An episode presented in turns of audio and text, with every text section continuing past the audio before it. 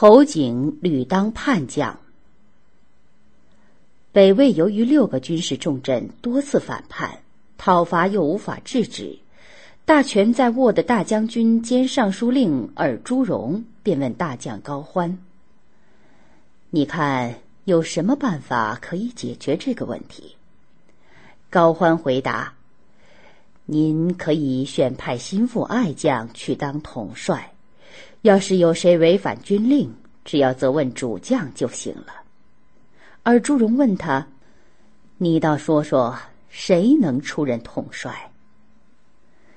当时正好都督贺拔岳在做，他推荐高欢去当统帅，高欢却毫不领情，拔出拳头就朝贺拔岳打去，把他的牙齿也打掉了一颗，一边说道。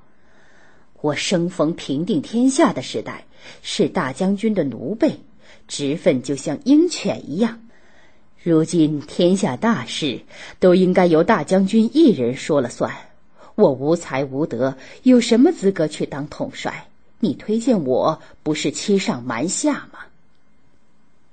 听了这一席话，尔朱荣以为高欢非常忠厚老实，于是就把统兵大权交给了高欢。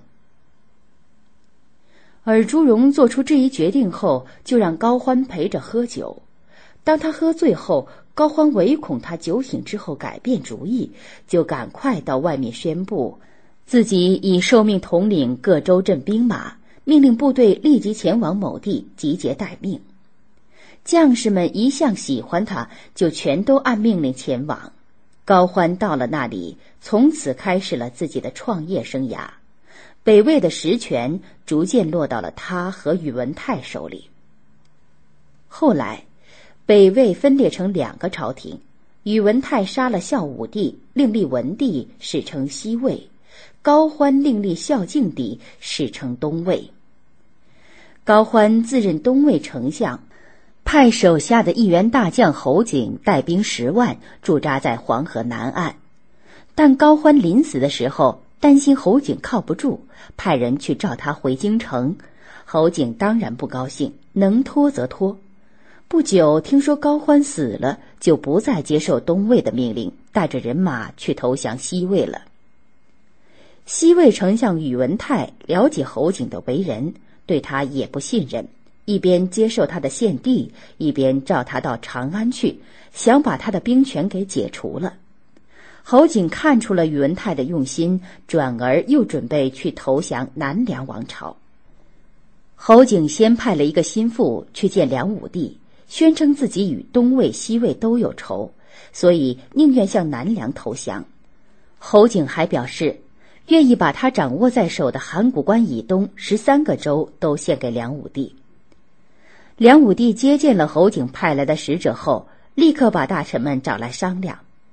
多数大臣认为，这些年来南梁和北朝相安无事，现在接纳了侯景这个叛将，恐怕会引起与北朝的矛盾。梁武帝却认为，接纳侯景可以壮大实力，并能趁机收复中原。于是，不顾许多大臣的一再劝阻，梁武帝不仅允许侯景投降，而且还封他为河南王大将军。为了使接纳侯景事宜顺利进行，梁武帝派侄儿萧渊明带五万人马前去接应。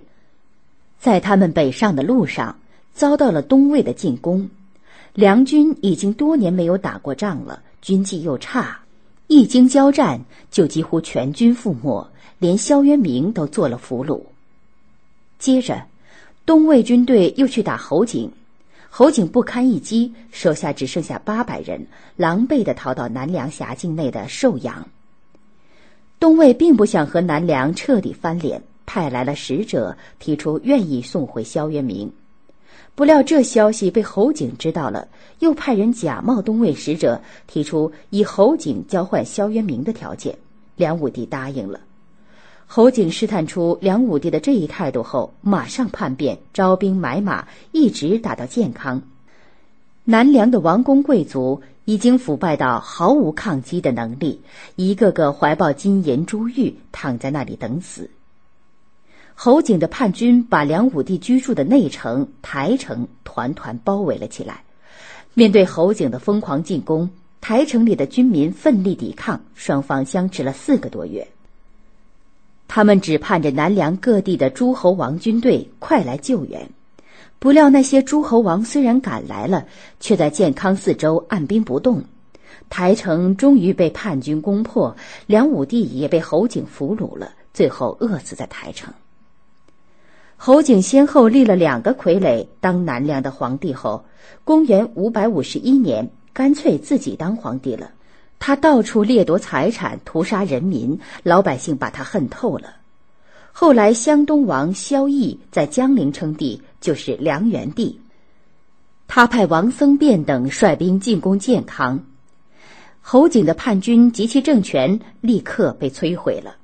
侯景在逃窜的路上被部下杀死，一场残酷的侯景之乱至此平息。但南梁王朝已经大伤元气，陈朝很快将他取而代之了。